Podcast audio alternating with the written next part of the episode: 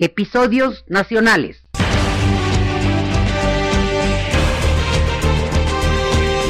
Una emisión de México Bicentenario. Con ustedes, Gabriel Arámbula.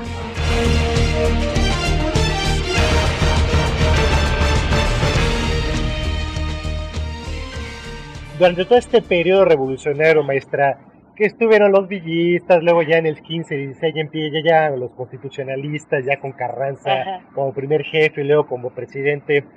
Eh, ¿Ocurrió algo o, o la verdad yo no tenemos ni tiempo para preocuparnos No, por el Caribe? O sea, ¿ocurrió algo con Cuba? Con el Sí, Caribe? no, e- esto es también, esto es también importante porque digamos que en toda esta época, pues efectivamente, la clase política mexicana en lo que más tenía, no solamente el Caribe, no tenían tiempo para poner atención en las legaciones en el resto del mundo. Entonces hay muchas historias de cómo los embajadores en el mundo se encontraban así sin noticias de qué hacer. A ellos, a ellos los habían nombrado Huerta y de repente ya era otro el presidente, de repente ya estaban con Obregón. Entonces habían empezado con Huerta y estaban Obregón, pero ellos no habían tenido noticia. Hasta Obregón empiezan otra vez a normalizar, a saber qué hacer, a quitar gente, a meter gente nueva. Pero esto pasa no nada más en el Caribe, repito, pasa también en Centroamérica, pasa en Europa, en puntos que no son estratégicos, pasan. Sea, pasan ahí embajadores olvidados que mandan y mandan cartas diciendo, oigan, no nos ha llegado el presupuesto de la delegación, ¿De no nos ha llegado. no? Pues se la mandaban a un obregonista, pero ya de repente, ya- digo, se la mandaban a un huertista, pero ya de repente ya el huertista ya no, no no nadie que les contestara, ¿no? Entonces eran como legaciones, eh, puntos abandonados eh, por el gobierno, por la clase política, pero no abandonados por los propios funcionarios que allí estaban haciendo sus gestiones, ¿no? Digamos que de alguna u otra manera intentaron sacar adelante sus, sus, sus legaciones, ¿no? Pero Sus más o menos, pero más o menos como en la época de entonces del presidente Sí, Obregón fue cuando hasta se Obregón. estabilizó todo ya con calles, Obregón, Exactamente. etcétera. Exactamente. Ahora bien, mi pregunta es esta, maestro. En aquellas épocas ya por revolucionarias, inclusive ya para llegar al cardenismo, inclusive metámonos ya al cardenismo, Ajá. es una ideología de la ideología de la revolución mexicana, de izquierdas, para muchos con Cárdenas, que tiene sus asegúnes, ¿verdad? Ajá. ¿Qué relación tuvieron con los cubanos? Porque hay que recordar, como usted bien decía, Cuba fue un protectorado ya desde principios del siglo XX. Claro. Vamos, Cuba no era un país independiente, punto. O sea, era un país manipulado por los Estados Unidos que precisamente no veían con buenos ojos las políticas, a lo mejor de izquierda, del presidente Cárdenas. Esa relación Cuba-México en los años 20 y 30 del siglo XX fue tirante, fue difícil.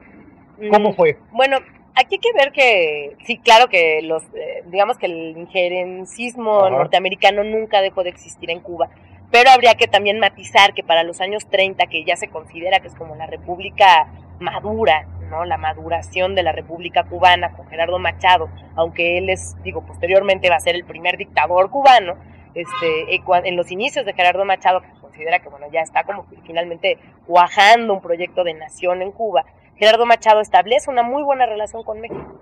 Independientemente de los intereses norteamericanos y de los intereses mexicanos, tienen una muy buena relación, lo que va a permitir que más adelante, cuando efectivamente se rompan relaciones por la dictadura de Machado, los, los antimachadistas puedan a su vez hacer lo propio que hicieron los mexicanos cuando fue la Revolución Mexicana Tener no aquí- exiliarse en. México y tuvieron una muy buena base de operaciones en México, mucho respeto a su, a su trabajo, independientemente de que hubiera también un cierto coqueteo con Machado, no se rompen relaciones tampoco, pues, pero, pero estos individuos que estaban en contra del régimen de Machado vienen a, y eran una, y eran variados, eran desde los partidos, desde los miembros del Partido Comunista Cubano hasta este, miembros de, de la clase política anterior a, a Machado, ¿no? Que eran, digamos, los que habían propugnado por el establecimiento de la República. Entonces, en el sentido político, Cuba ya se estaba manejando más de manera independiente.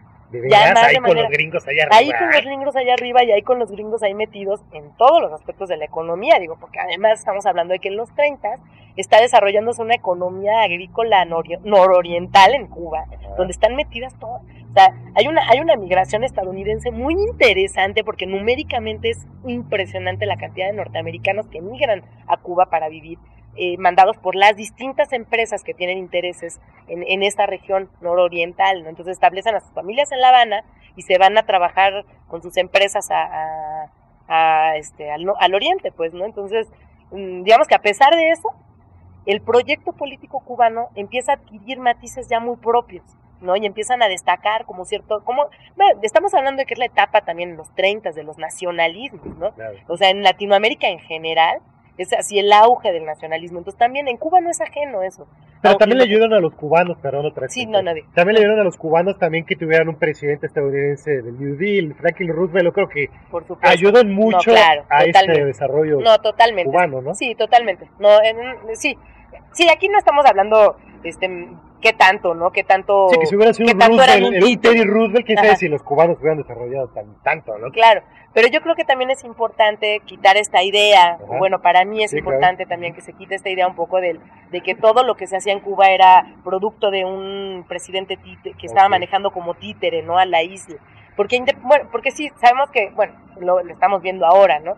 Como la circunstancia económica es una, la circunstancia política es otra copa, otra capa pues de lo que de lo que se maneja en los países y a veces a veces una y otra no coinciden, pero y sin embargo se mueven, ¿no? O sea, entonces en aquellos años digamos que la clase política cubana ya tenía como muy muy planteado su proyecto político. Había una organización eh, estudiantil muy importante, había organizaciones obreras que también influían también en las políticas cubanas.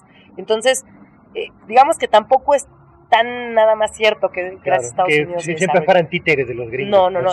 En términos económicos, desde luego que tiene que ver totalmente esa apertura que hay de Roosevelt y este, esta, esta cuestión de que hay un auge en las empresas norteamericanas que tienen intereses en la isla. Digo, estamos hablando de los 30 al, al 59, que es la Revolución Cubana, se da toda la infraestructura que, que, posibilita, digamos, a la isla tener otro tipo de, eh, presentarse al mundo entero como un país moderno, entre comillas. Y con todo respeto a la infraestructura que todavía tienen, por desgracia. Esa, fue la que se hizo en los años 30, 20. Sí, claro, claro, exactamente, exactamente. Sí, que no, bueno, que, bueno que existe.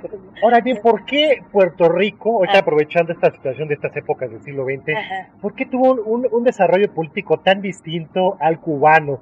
O sea, los cubanos había, claro, nacionalistas cubanos. ¿Qué Puerto Rico no había nacionalistas puertorriqueños? ¿Por qué se integraron tan, tan fácilmente, a mi modo de ver, a la estructura política estadounidense y no los cubanos? ¿Por qué?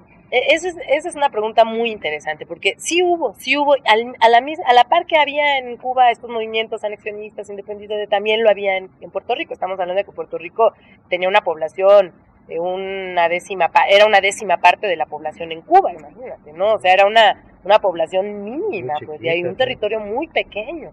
Entonces, cuando los cuando los norteamericanos se percatan también de cómo va a estar la situación en Cuba en 1901 y 1902, que ya tienen este protectorado y tal, y que se dan cuenta de que van a tener que negociar también con los cubanos, de que van a tener que, que, eh, que digamos que negociar la presencia política de los cubanos como, como representantes del poder político cubano, entonces lo que hacen es que empiezan a apretar más duro en Puerto Rico. Entonces mantienen el protectorado en Puerto Rico, ahí sí se quedan como protectorado, logran, eh, bueno, esto mismo, esta dureza con, con, la que ejercen la política en, en Puerto Rico, hace a los puertorriqueños mismos verse como una, o sea, como que eh, percibir la imposibilidad de, de obtener una independencia como la cubana y entonces el único planteamiento que más o menos resuelve, digamos, las posiciones es presentarse a sí mismos como un Estado asociado, ¿no? Que es, digamos, como una, una anexión, una anexión sin ser reconocido tal cual como un Estado, mantener cierta independencia en algunos aspectos, sobre todo en los culturales, ¿no? que eso es lo que se ha visto, una relativa resistencia de ciertos aspectos culturales, pero por otro lado funcionar, tener una economía que funciona a la par de la economía hegemónica, ¿no? Ahora bien, usted me platica que en la época de Cárdenas fue la dictadura de Machado, lo usted me estaba comentando, fue en los años 30. Sí, en los años 30. Eh, y entra otro personaje interesante ahí en la, política cubana que es Fulgencio Batista. claro, claro. ¿En qué año surge este personaje como una fuerza importante? ¿En qué año fue la dictadura de Fulgencio Batista? ¿Cómo fueron las relaciones de México en la época de la dictadura Batista? Bueno, Batista es un personaje también muy interesante y bueno, todos sabemos, súper polémico, ¿no? A mí no me cae bien Batista, pero eso no importa, no vamos a hablar de si me cae bien o no. Este, también en los años 30, durante la dictadura de Machado, ya Batista empieza a adquirir ciertas características de su liderazgo militar, ¿no? Porque hay que recordar que, bueno, finalmente Batista era un militar y como el resto de los militares que hacen sus golpes de estado en Latinoamérica en aquellos años, pues él no se va a quedar atrás, ¿no? Este, empieza a adquirir una personalidad que le llaman como de un liderazgo carismático entre los mismos sectores militares, finalmente se empieza como a, hacer, su hacer presencia en la clase política. Inicialmente cuando él cuando él eh, gana la presidencia, la primera vez que él es presidente, que es en los 40, en el 42, él no tiene, no tiene todavía este perfil dictatorial, ¿no? Evidentemente, él entra a la presidencia como una, eh, digamos que eh, para representar a la República, no sería como una tercera etapa de la República Cubana. ¿Era el candidato de los gringos? Era el candidato. Eh, pues ¿O sí, no? sí, Tenía, sí tenía apoyo norteamericano, pero tampoco era el candidato, también era el candidato de los cubanos. También era el candidato de los cubanos. O sea, Batista tenía mucho apoyo de la clase, de, de muchos sectores de la, de, de la población cubana. Eso también es importante destacarlo, digo, aunque no, no guste, ¿no? Sí es cierto. Y bueno, finalmente él se empieza a sentir muy cómodo también en, el poder, ¿no? Él empieza, además, bueno, a él le toca justo la Segunda Guerra Mundial, ¿no? Este, digamos que Cuba en ese momento también era un sitio también estratégico, ¿no? Estados Unidos, bueno, está ahí también viendo de qué manera se desenvuelve, se, se desenvuelve en el, en el, en el escenario americano mientras está funcionando la, mientras está dando la Segunda Guerra Mundial, Estados Unidos está pretendiendo también ampliar, ¿no? Su, digo, lo que ya de por sí ya tenía ganado, pero que ampliar su espectro, su espectro político. ¿Cuba fue neutral en la Segunda Guerra Mundial? Cuba fue neutral, entre comillas, porque Batista, por ejemplo, impidió la llegada de judíos a Cuba por mandato de Estados Unidos, eh, etcétera, etcétera, ¿no? Entonces, hubo como ahí asuntos, ¿no? Asuntos, este, pero, eh, pero en esencia se mantuvo neutral y en planteamiento también, en discurso. Digo, ya, ya para la Segunda Guerra Mundial, pues ya estaba empezando la segunda etapa de gobierno de Batista. Digamos que Batista además eh, se mantiene durante, ¿qué será?, 15 años, pero en esos 15 años hubo dos presidentes que fueron como presidentes y el poder tras el trono, ¿no? Este, Como en México, aquí en época de calle. Exactamente, entonces él se mantiene y bueno, eh, termina eh, su mandato justo con, la entrada de Fidel Castro. ¿no? ¿Y la relación con México cómo La relación con México fue en un principio buena, fue una buena relación, pero finalmente sí se volvió una relación muy tirante muy tirante porque Batista pues era un pues era un dictador, ¿no? O sea, y México estaba pensando ya en otra cosa, ¿no? O sea, funcionando de otra manera, aunque el general Cárdenas, eh, bueno, aunque Cárdenas fuera general, ya empezaban los gobiernos civiles, ya empezaban los, eh, como, como las, las, otro tipo de estrategias de política exterior de parte de los mexicanos, donde ya no era conveniente si apoyar tácitamente a un país eh, que estaba armado por, una dictadura, ¿no? Entonces, al final fueron muy tirantes las relaciones, digo, de hecho, por eso México, y bueno, y también tenía que, tuvo que ver esto con que al final de, mientras está preparando el, el ejército comandado por Fidel Castro, pues aquí tienen su base de operaciones también en México, ¿no? Entonces, a Batista pues también, o sea, ¿cómo va a tener cómo va a mantener una buena relación con un país que está apoyando un movimiento guerrillero, que da, o sea, es una guerrilla que es en contra de su gobierno, pero además es un movimiento guerrillero, ¿no? Que tiene que, que o sea, que tiene toda una toda una base teórica que empiezan aquí a desarrollarla en territorio mexicano desde muchos años antes. Y qué bueno que yo toque usted ese punto, porque, o sea, quiere decir que en los años 40 y 50 México no rompió con Cuba. No, no rompe. Pero tal vez a lo largo de toda la historia de relaciones con Cuba fue la más baja. tal vez hasta ahorita, pero en esas épocas fue la más tirante. La más tirante. la, más tirante en términos políticos, aunque en términos económicos, los digamos que los intereses mexicanos que había habido ahí desde la estabilidad revolucionaria hasta esos años, pues seguían manteniéndose igual, ¿no? Eh, no se acrecentaban, pero tampoco se decrecieron, ¿no? Este, había una presencia mexicana con un interés económico relativo, pues, ¿no? No digamos que no vamos hablar de los grandes complejos turísticos norteamericanos, pero sí había mexicanos que estaban tratando de impulsar eh, algo de la industria, el petróleo, etcétera, ¿no? Como intereses petroloreros, etcétera. O sea, México le exportaba a Cuba también petróleo. México le exportaba a Cuba petróleo y también tenían interés en, en, en, explotar los yacimientos petroleros que se pudieran encontrar en Cuba y entonces había, bueno, ahí como, como... ¿Y los cubanos qué exportaban a México? ¿Había alguna relación de eso? ¿O nomás No. era cosa más bien cultural? Sí, más bien la cosa, bueno, la cosa Más cultural. claro. rumberas, más no, bien, ¿no? no, además eso, bueno, yo también lo he trabajado mucho, esa es una cosa muy interesante, porque fue una, fueron años en los que cubanos y mexicanos venían y venían Sí, y se iban sí, y venían sí. y se iban, con la puerta abierta, Así sin es. ningún problema, y eso también hace como, ah, eso también hace que, que nos obliga, pues, como, como, como gente que estamos interesados en el tema, a ver las relaciones de otra manera, ¿no? Porque, bueno, está por un lado esta relación tirante con Batista por causas muy lógicas, pero está por otro lado esta facilidad de los cubanos y de los mexicanos de ir y venir. ¿Es cierto eso, doctor, ma- maestra, el rollo ese que siempre nos dicen, bueno, es que no es que la relación de México-Cuba es muy especial, porque aunque los gobiernos estén de malas, ¿no? el pueblo mexicano y el cubano Sí. son, son eh, pueblos hermanos. Es cierto eso, doctor, pues puro rollo demagógico. o Pues sea, sí, bueno, lo que, los que lo manejan lo utilizan como un rollo demagógico, pero sí hay una cosa cierta, que es que, los, que la gente tuvo una gran movilidad.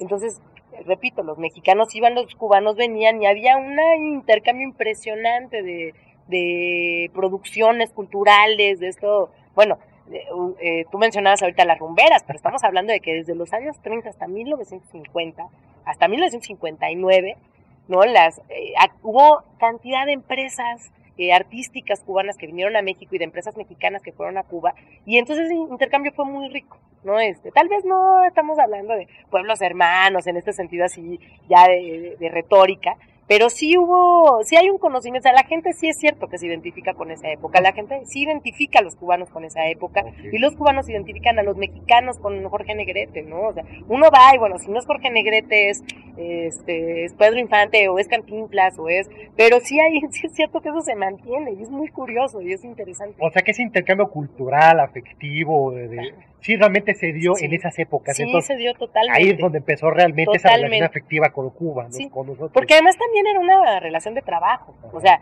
los, los mexicanos les dieron trabajo a los cubanos. Les dieron trabajo. O sea, los cubanos que llegaron a México fueron muy pocos los que se regresaron. Se quedaron desde Bola de Nieve hasta, bueno, Meni Moré se quedó cinco años, luego se regresó, pero desde, desde, repito, desde Bola de Nieve hasta Damaso Pérez Prado, se quedaron a vivir en México. Entonces, digo, iban y venían a Estados Unidos porque eran artistas, pues, pero su base, o sea, sus familias, sus vidas las hicieron en México. ¿no? Este, ahorita va, va a salir un articulito, un libro que coordinó Carlos Martínez Azad acerca de justo cómo se estableció esta, esta comunidad cubana en, en la Ciudad de México. Y van a ver, o sea, hace mucho, todos se. Mantequilla en Nápoles, o sea, No, una, sí, época dorada de No, México-Cuba, ¿no? Claro, pues entonces, bueno, no era nada más una relación afectiva porque nos cayeran bien los, los cubanos y bailaran, y bailaran bien, no se movieran bien ¿no? y así, y cantaran bonito, sino que realmente, bueno, se dieron trabajo mutuamente. También los mexicanos iban a Cuba, tenían trabajo. No, igual no se quedaban a vivir en Cuba porque en Cuba era muy limitada la, la capacidad de proyectarse hacia otros escenarios, pero les daban trabajo.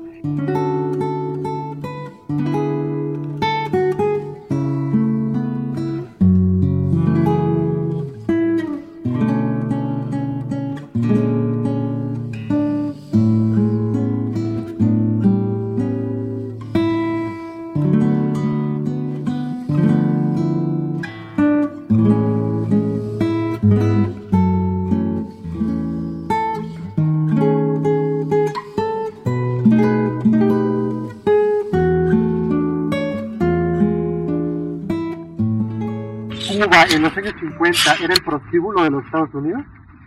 Pues no es tan cierto, eso también es un gran mito, ¿no? Porque es el gran, es lo que manejan como el gran pretexto para llevar a cabo la revolución cubana. Ajá. Hay muchas otras cosas, ¿no? Lo que sí es cierto es que, bueno, finalmente Estados Unidos tenía ahí el control de todo lo que es la lo que sería la economía del espectáculo, de, surgida, derivada de, de los temas que tenían que ver con el espectáculo, con la vida nocturna en La Habana en particular, etcétera. Entonces, bueno, sí, claro, claro que había prostitución como la hay ahora, pero como la hay ahora en muchos países, ¿no?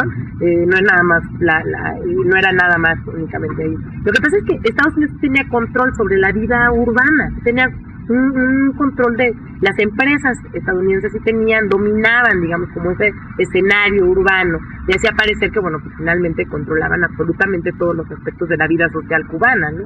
Eh, yo creo que controlaban los, los sectores fuertes de la economía cubana. Pero los casinos sí fue, Casinos, todo. sí fue algo terrible para Sí. los cubanos, pienso yo, Sí, ¿no? fue terrible, es terrible, este, fue terrible, pero fue terrible como fueron terribles muchas otras cosas. Aparte de existir los casinos, también estaban los movimientos universitarios, o sea, Pero ¿qué tanto representaba la economía de casinos, la Ah. economía turística cubana eh, en, su conjunto? A veces representaba el 80%, bueno, Claro. es que si vivían del casino y la prostitución no les quedaba de otra. Claro. O, o no, No. o viviendo otras No, cosas sí, los por cubanos. supuesto. O sea, había otro, todo, digamos que la vida cubana funcionaba igual que la vida de una, de la Ciudad de México, ¿no? Era una ciudad pequeña, en la que se había invertido, sobre todo por capital estadounidense, una gran, había habido una gran inversión en, estos asuntos del espectáculo y de, lo- de la vida nocturna, pero la vida económica funcionaba igual. Las mañanas se paraban los cubanos, iban a sus trabajos, los obreros a los obreros, los universitarios a sus eh, asuntos universitarios, las amas de casa, eh, bueno, la, estaban los mercados, eh, no, o había una vida cotidiana normal, un funcionamiento de una vida cotidiana normal. Estaba la introducción del, de los, bueno, esto lo conocemos a través de las novelas, ¿no? También un poco cómo, cómo se introducen los, la entrada de los electrodomésticos, por ejemplo, que introducen la modernidad, había muchos establecimientos de electrodomésticos en aquel momento, eh, claro, igual eh, estaban como gerentes los norteamericanos, pero tenían a sus empleados cubanos, que igual cuando cerraban el negocio se iban a dormir a sus casas, etcétera, ¿no? También estaba el otro, el otro ámbito, ¿no? Que es el ámbito de- de los casinos y de y de Tropicana, Sí, parece que los cubanos nomás vivían de noche, sí, la- no, claro, y parece es que nomás vivían de la- noche, es la propaganda, ¿no? Finalmente eso es lo que pega y es lo que lo que nosotros mantenemos como parte del imaginario. Cuando pensamos, se dio la revolución cubana, claro, se tenía que dar porque en Cuba ya era una decadencia humana, ¿no? Este, por la existencia. Pero si uno ve películas como, incluso esa película de Habana de, de Robert Redford, Sí. uno ve cómo era la vida en Cuba, tampoco era así. O sea, sí sale el casino, pero también sale el interior, ¿no? O sea, la gente trabajando en el campo, o sea, los campesinos, ah, salen ahí también los grupos obreros. Sí, había, sí, sí estaban también esto, esta, esta decadencia, digamos, ¿no? Pero no fue la causa de la revolución cubana. Pero sí fue propaganda revolucionaria, eso claro sí, que sí lo fue aplicaron para hacerlo, ¿no? Totalmente. Ahora fíjense, diciembre del 56 es un año importantísimo para para muchos, para México, para Estados Unidos, para los cubanos. Fidel Castro sale a través del yate Granma, que creo que es por Grandma, o sea, mamita, eh, abuelita, Ajá. sale rumbo a Cuba, llega a la Sierra Maestra. Tres años después, ya prácticamente la revolución cubana es un hecho. Fidel Castro entra a La Habana, Ajá. comienza la nueva historia, la nueva historia de la revolución cubana. Claro, claro. Pero bueno, es- pero antes, Ajá. ¿Qué ocurrió? Porque ya, ya Fidel Castro ya que quería hacer un, un conato de, de- de golpe, bueno, no, de, de intento de revolución allá con el cuartel de la Moncada. Ajá, claro. Se destierra México y aquí es donde yo quiero que me platique, doctora. A ver, Ajá. ¿qué intenciones tenía el gobierno mexicano con En Fidel apoyar- Castro? En apoyar a Castro. Quiso hacerle un títere del gobierno mexicano a Fidel Castro, quiso tumbar a, a- a Batista, el gobierno mexicano, quiso poner un, un coto al influencia estadounidense. ¿Cuál era la el objetivo de que México apoyara la revolución cubana? Yo creo que son ese conjunto de cosas y otras más, ¿no? Yo creo que más que querer derrocar a Batista de parte del gobierno mexicano, pensaban que la posibilidad de derrocar a Batista traería beneficios, porque pues finalmente eh, dialogar con una dictadura es Imposible. es imposible, ¿no? Eh, eh, no, no, no se puede trabajar entre una democracia y una dictadura, no pueden, no pueden tener puntos de encuentro ya porque eh, explícitamente están dos planteamientos distintos de relaciones exteriores, ¿no? Eh, pero, pero en el caso, en el caso, bueno, de- del apoyo mexicano a Fidel Castro, no si estaban tan seguros de que iba a triunfar la guerrilla, ¿no? No creo que estuvieran tan seguros de ese triunfo, pero sí eh, se, Pero se en sí, Honduras, pero no sí se estaban. Si van a pelear con los gringos, o sea, pero sí se quisieron arriesgar, ¿no? O sea, quisieron arriesgarse, que era, que era algo que muy pocas veces había hecho finalmente el gobierno mexicano, ¿no? Entonces, eh, todo esto, todo este apoyo a Fidel Castro tampoco fue algo explícito. Fidel Castro vino aquí a México exiliado, se mantuvo como incógnito. De hecho, hay muchas anécdotas de cómo él estuvo trabajando en los estudios Churubusco, él y su gente, ahí cargando cajas, Es este, cargando sí. cámaras y haciendo lo que pudieron hacer para sobrevivir y cómo, bueno, finalmente terminaron adentrándose de incógnito a la sierra veracruzana, bueno, allí en el trópico veracruzano, Tampico, etcétera, este, en algo que, bueno, no era, no era un apoyo explícito del gobierno, ¿no? Los estaban apoyando, pero por debajo del agua, ¿no? El discurso era, hay que mantener la paz y, bueno, sobre todo, bueno, porque acaban de pasar la Segunda Guerra Mundial, tampoco había pasado hace tanto tiempo, estaba empezando la Guerra Fría, estaban empezando los escenarios americanos de la Guerra Fría, ¿no? Estaban viendo a ver cómo iban a estar Rusia, Estados Unidos, qué papeles iban a jugar en, en este territorio, ¿no? En esta región caribeña. ¿Y entonces por qué le interesaba a un gobierno mexicano que realmente era de derecha? Digo, claro, había porque, bueno, tumbar a un gobierno que fuera dictatorial de derecha en Cuba. ¿Cuál era el motivo? Porque, bueno, izquierdista, claro. que todavía no era muy izquierdista. No, no, ¿por qué? Bueno, porque finalmente el, este gobierno de derecha también era un gobierno conservador este, en términos del pasado, ¿no? O sea, en términos de no de que no iba a permitir propiciar esta esto, en este nuevo escenario de la Guerra Fría un nuevo planteamiento de política exterior, ¿no? A ver si me, si me explico un poco más. Tampoco se esperaban que el gobierno de la el gobierno revolucionario o este proyecto revolucionario que traía Fidel Castro se convirtiera en lo que se iba a convertir, ¿no? El planteamiento de, de retornar a la república o por lo menos del retorno de ciertas ideas democráticas al escenario cubano, le permitía a México tener una, o sea, la entrada de su territorio, tener la posibilidad de moverse con una mayor tranquilidad a, que, a permanecer en esta, con esta dureza o esta rigidez de lo conservador, digamos, porque también Estados Unidos estaba empezando a adquirir ciertos visos de una rigidez, ¿no? Que, que bueno, de una, digo, derivada de esta misma situación de la Guerra Fría, que no era conveniente tampoco para el gobierno mexicano, ¿no? Eh, lo decimos en muchos sentidos, ¿no? Porque por supuesto también el trato de Estados Unidos hacia México se empezó a recrudecerse a raíz de entonces, ¿no? O sea, ¿qué empezó a significar México para Estados Unidos a partir de la Guerra Fría? ¿No? Eso es como todo un tema también, ¿no? Interesante, pero que toca, bueno, finalmente esta relación o esta posible relación de México con Cuba, que es que es sí Fidel Castro lograba instaurar, instaurar nuevamente la democracia, por lo menos en Cuba no iba a existir esta tensión que estaba existiendo en el resto del mundo y que finalmente acabó existiendo en Cuba, la tensión de la Guerra Fría, de las dos potencias confrontadas, o sea, visiblemente y explícitamente enfrente del territorio mexicano, ¿no? Lo que, lo que ha sido en la presencia, o sea, lo que ha sido todo este asunto de los bloqueos, del bloqueo norteamericano hacia Cuba, a raíz de la relación cubana con, eh, con la Unión Soviética, ha sido terrible también para México, porque no le ha permitido crecer también hacia la tercera frontera, precisamente. O sea, su tercera frontera desde ese momento hasta la fecha ha permanecido... ¿Cuál era, el entonces de Fidel Castro al momento en que prepara su invasión Claro, la, ideología castista, era básicamente republicana, básicamente republicana. No, era comunista. No era comunista, no era comunista, era socialista, ¿no? O sea, digo, lo, que permite el socialismo moverse en una república también. No era básicamente una un pensamiento republicano. Eso se ve en los primeros escritos de Castro. ¿no? Ya esa medida que se instaura la, la revolución, que, que, lo, que, que se da el triunfo de la guerrilla y con todo este interés de la Unión Soviética en también tener un núcleo, un enclave americano muy claro y ya muy explícito, porque ahí sí, a raíz de la Revolución Cubana y hasta la fecha, eso sí, lo único que hay en Cuba es una doble, un doble discurso en cierto sentido. No, bueno, sabemos que sí hay un doble discurso, pero en cierto sentido no hay un doble discurso porque sabemos que es una, un país comunista, ¿no? ¿Para qué no sabía Estados Unidos?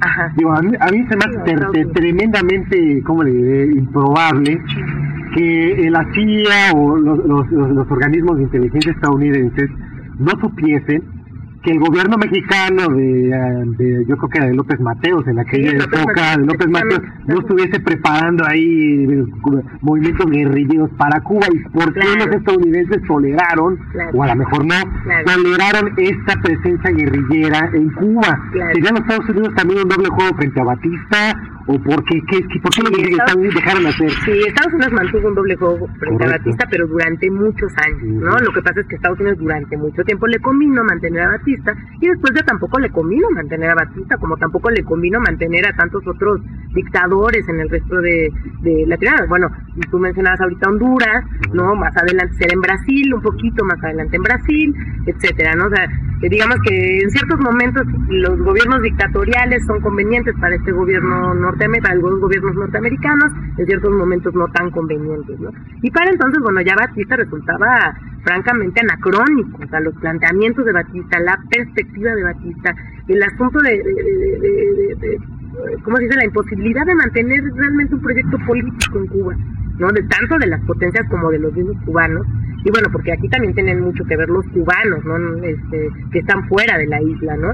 En, en general, y esto, esto no es nuevo porque sigue sucediendo hasta la fecha, los cubanos que viven en Estados Unidos han tenido mucho acceso al cabildeo político. Entonces también desde entonces, desde la época de Batista, tenían como mucho interés, ¿no? Por ejemplo, si se iba Batista, ellos también podrían retornar con otro tipo de intereses, como más o menos ahorita se está viendo en los intereses de Miami, aunque con justa dimensión y con otros contextos históricos, pero es un poco un poco similar, digamos, el ejercicio del de este cabildeo, ¿no? De este de esta de esta posibilidad de tener una cierta injerencia ¿no? en, los, en la economía cubana, etcétera, ¿no? Y bueno, repito, para entonces nadie, ni siquiera el mismo Fidel Castro se imaginaba en lo que se iba a convertir.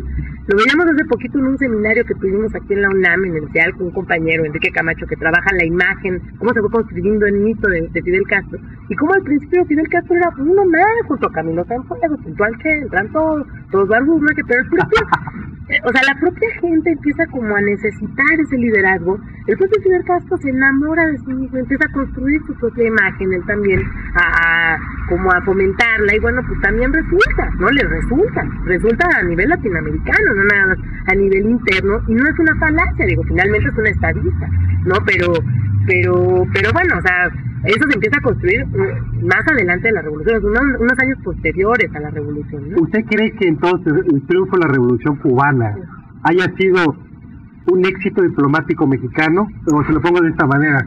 ¿Fidel Castro llegó a, a la presidencia cubana gracias a México?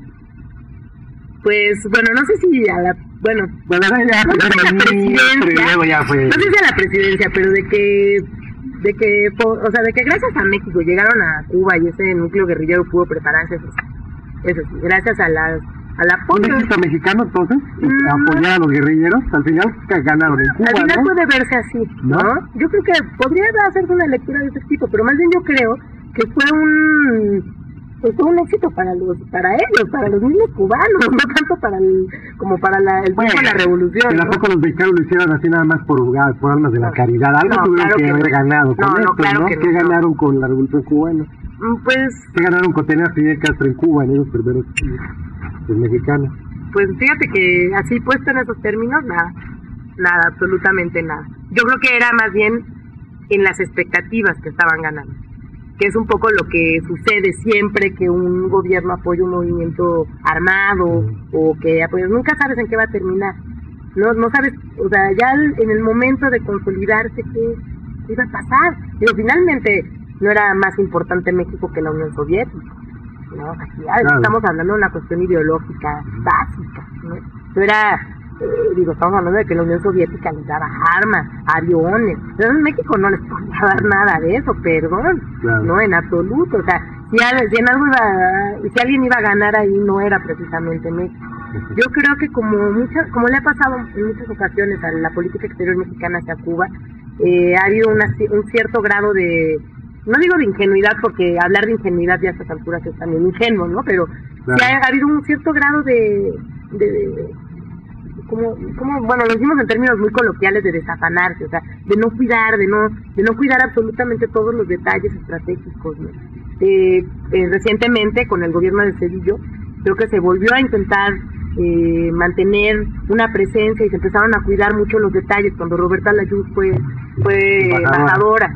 Eh, otra vez se perdieron con el gobierno, o sea, como que ha habido, ha sido presa, o sea, este, esta relación diplomática tan importante, tan básica, ha sido presa también en muchas ocasiones de malos de, malas decisiones. Pues, Pero porque también hubo un cambio, yo creo, en la política exterior mexicana en estos años, ¿no? ya con la cuestión de la democracia. porque nada, la pregunta ¿Cuba es una dictadura, sí o no? ¿Es una dictadura, sí o no? Sí, claro que es una Porque aquí, aquí los mexicanos, sobre todo la gente de izquierda, nos retruecan, no, pero ¿es una dictadura o no? No, sí, sí, fue. Ahora digo, ¿cuál fue la relación de esta dictadura cubana con los gobiernos peristas Ah, no a mí se me hace muy difícil saber cómo se podían re- este, desarrollar un Gustavo Díaz Ordaz con Claro. Fidel Castro, digo, cómo se llevaban bien, se llevó bien en los gobiernos priistas llevaban con Cuba. priistas con Cuba. Se llevaban muy bien. De hecho, ese es un tema muy interesante que habría que ahondar más ¿No? porque lo que se conoce es como muy superficial. ¿no? Pero se sabe mucho de cómo los, los priistas, no nada más los, no nada más los funcionarios, principalmente los congresistas, los diputados, senadores, eso, organizaron a lo largo de los 50 años, bueno, que, en que coincidieron tanto PRI como la, como la dictadura de, de Fidel Castro, organizaron muchos encuentros de intercambios de proyectos entre los funcionarios cubanos y los mexicanos. Iban y venían, iban y venían constantemente. Cantidad de estudiantes que después se incorporaron a la- ya las filas eh, priistas, cantidad de estudiantes que fueron a estudiar a Cuba, regresaron, viceversa, ¿no? Iban y venían, era, digamos, no en el sentido de, de los comunistas, ¿no? Que tenían muy bien armados sus, sus estructuras y cómo vamos a hacer estos intercambios estudiantiles, etcétera. Aquí era más en el sentido político, pero encontraron una gran afinidad, había una gran afinidad entre el turismo y el, el, el gobierno de Fidel Castro, durante, digo, hasta la fecha todavía, ¿no? Yo, yo me acuerdo todavía cuando pasó este, este evento desagradable de que llegaron los cubanos al Sheraton y no los dejaron entrar y, quedarse y tal, como los periodistas saltaron a la defensa de los cubanos como si fuera ¿no? una vuelta de tuerca hacia el pasado, como si ese mismo discurso que durante casi 50 años había funcionado entre estos dos espacios culturales, porque aquí estamos hablando de espacios culturales nada más, ¿no? O sea, eran mitos que iban y venían, ¿no? Este, incluso durante el gobierno de Díaz Ordaz, donde la efigie de la izquierda era Fidel Castro, sí, o sea, quizás con, con Díaz Ordaz no, pero con los congresistas. Por ejemplo, en el momento del 68, digo, eh, Castro no intervino para nada, ¿no? No, y sin no embargo, intervino para los estudiantes mexicanos la 68, la, revolución claro. cubana era lo máximo, ¿no? Sí, por supuesto. Era Así, ¿Qué una contradicciones había? Hubo siempre esta relación desde la revolución, ¿verdad? Claro, pues es que así somos de contradictorios, no, no, así somos las Pero a lo mejor porque a fin de cuentas eran dos sociedades autoritarias, a lo mejor vez. el, el prismo Cuba en México fue una, Fue una sistema autoritario, no, no dictatorial, pero es autoritario. ¿no? Sí. Usted piensa ya para ir terminando, Sí, doctora, sí, que es necesario, doctora maestra, es necesario, ¿fue correcto el cambio de política de México hacia Cuba a raíz del panismo o del foxismo? Es decir, No, no creo que- de que la verdad. utilizar la democracia, o sea, utilizar que los derechos humanos Ajá. como punta de lanza en las relaciones internacionales con México. ¿Fue correcto? ¿Fue correcto lo que hizo Castañeda? Yo ¿Con creo que no, yo Castro? creo que no, no, no ha sido correcto, o sea, no, no ha sido correcto desde que asumió el poder Vicente Fox, no ha sido correcto, digo que ha sido como, que ha sido una secuencia, una cadena de altercados eh, muy, muy desastrosos para la, para la política exterior mexicana, porque además nunca se habían dado. O sea, no es nada más porque hayan roto con tradiciones de política exterior, digamos que de mantener una cierta línea de, de, diplomacia, de repente se rompe radicalmente con esa línea diplomática y surgen estos temas como los derechos humanos, ¿no? Que, que finalmente, bueno, el argumento de los cubanos, el principal argumento que es cómo los mexicanos nos van a venir a hablar de derechos humanos, no es nada cierto, fue un error, ¿o ¿no? Fue un error para el gobierno mexicano porque lo que hizo fue voltear la ola hacia México, ¿no? O sea, de querer llamar la atención sobre los derechos humanos, lo que hizo fue voltear la mirada hacia cómo se lleva a cabo, cómo se desarrollan o cómo se aplican las políticas de derechos humanos en el país, que están por los suelos, igual que las cubanas, si se quiere, ¿no? Pero, pero entonces fue un, o no un una, un error diplomático, claro que lo fue, pero eso no fue el error, el error fue lo que, las, o sea, las consecuencias que trajo, cómo fue el tratamiento, cómo eh, eh, esa cosa, ese acontecimiento vergonzoso de Vicente Fox hablándole a Fidel y diciéndole, come si te vas, todo esto que nos fuimos enterando en la opinión pública, decíamos, bueno, finalmente cómo dos estadistas, o sea, cómo puede un estadista tratar a otro de esta manera tan no tan tan bueno tan vergonzosa pues bueno no sé pienso que que, que sí que fue un- una, una cadena de, de errores fue una cadena de, errores que ahorita están tratando de subsanar de una manera muy interesante Sí. porque justo yo estaba platicando anteayer que cómo cómo ahorita están tratando de llevar a cabo de resolver un un acuerdo migratorio entre México y Cuba que es tan necesario en estos momentos, porque bueno, ya no estamos hablando de la cantidad de cubanos que están llegando de manera ilegal al territorio mexicano y bueno, y muchos de ellos muriéndose en el camino, tal igual que está la situación del, del, de los tratados migratorios con Estados Unidos es un poco similar, pero aquí sí se están resolviendo, sí van avanzando. Entonces, en ese sentido, bueno, ahorita está, ahorita la situación se está como tranquilizando. Después de haber habido una cadena de errores y de, y de acontecimientos bastante desagradables en el sentido de, de que de que fueron hechos públicos para la, la opinión pública, ¿no? Porque bueno, finalmente de tantas cosas no nos enteramos los que los ciudadanos comunes, ¿no? O sea, ¿por qué nos tenemos que enterar justo de la forma en que se llevaron a cabo estas cosas? Pero, por ejemplo, la nueva mentalidad ahorita no ya no va en contra, o sea, la verdad es cómo tratar una dictadura militar, una dictadura de gobierno. Claro, Yo creo que esa es la pregunta que nos hacemos los mexicanos. Claro, claro. Pues vamos a lo mismo, la, el pueblo cubano, volvemos al rol, este es otro. Pero cómo tratar con una dictadura que no es nada suavecita, ya No, fue el caso de la Humada, sí, como fue la No, no, no, no, no. Aquí el gobierno no, cubano sabemos que Sí, tiene con todos estos asuntos del narcotráfico, todas estas cuestiones. ¿Cómo tratar, cómo tratar un- una dictadura entonces, este, Claro. maestra? Claro, ¿Cómo claro, tratarlo creo- entonces? Sí, bueno, la verdad no, ¿No? sé, o sea, mira, así viéndolo, pensándolo en términos concretos, no sé, pero sí creo que si de haber mantenido una cierta unidad en estas políticas exteriores, por lo menos México no se estaría enfrentando a que Cuba le está cerrando las puertas para sus inversiones próximas, porque con Raúl Castro hay otro planteamiento completamente distinto que al que hubo hasta que Fidel Castro gobernó el último día que gobernó.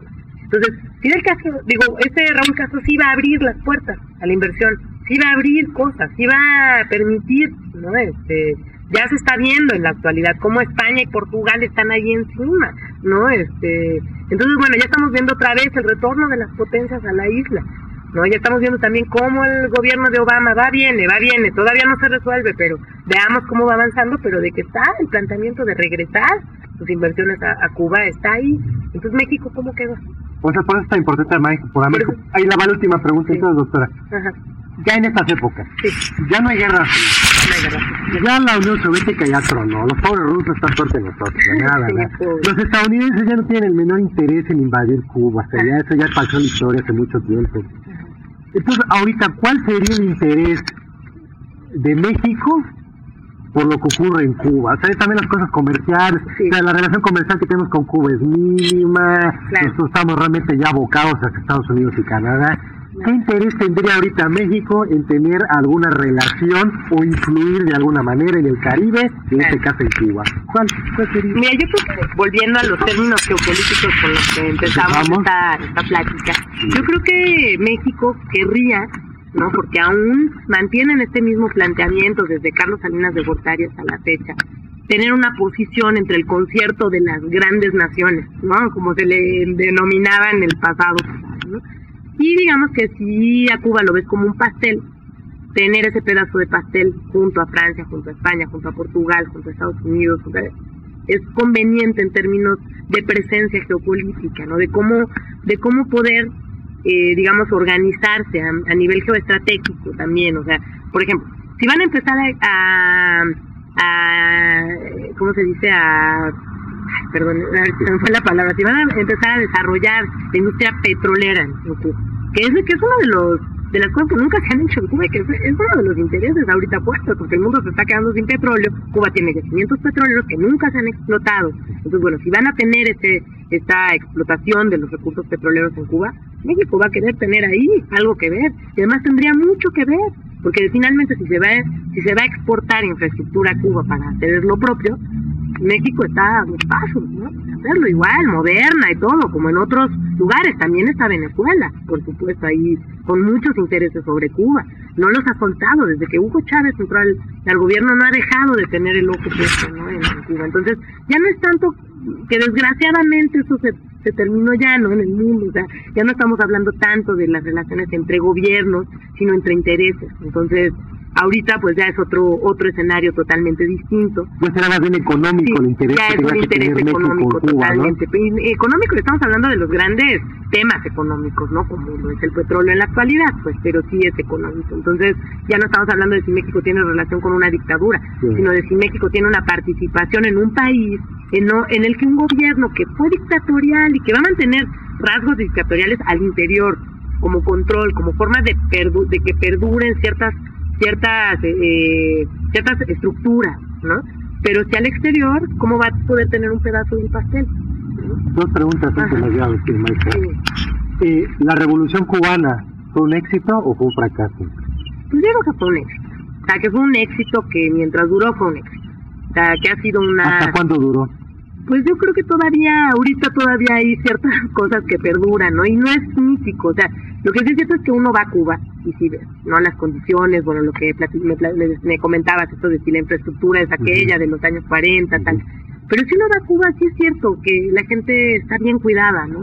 Que sí hay seguridad social, que sí hay ciertas cosas que sí la revolución logró que en este pequeño experimento americano que todavía existen hasta la fecha, por cuánto tiempo, es como cuando el PRI también obtuvo estos triunfos para la sociedad mexicana y bueno, ahorita ya vimos que ya todo está, que todo se está cayendo, pero pero en algún momento, bueno, funcionó y, la, igual en Cuba, ¿no? ¿Cuba va a sobrevivir a la revolución cubana y de los hermanos Castro?